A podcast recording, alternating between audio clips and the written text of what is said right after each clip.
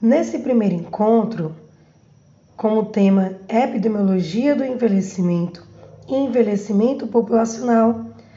nós temos como objetivo geral desse encontro compreender e diferenciar os conceitos relacionados à epidemiologia, apresentar definições sobre o cliente idoso, diferenciar geriatria e gerontologia e esclarecer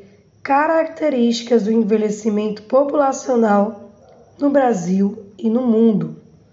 Temos como objetivo específicos desse encontro definir estratégias para atuar em todos os níveis de atenção à saúde, na promoção, manutenção, prevenção, proteção e recuperação da saúde.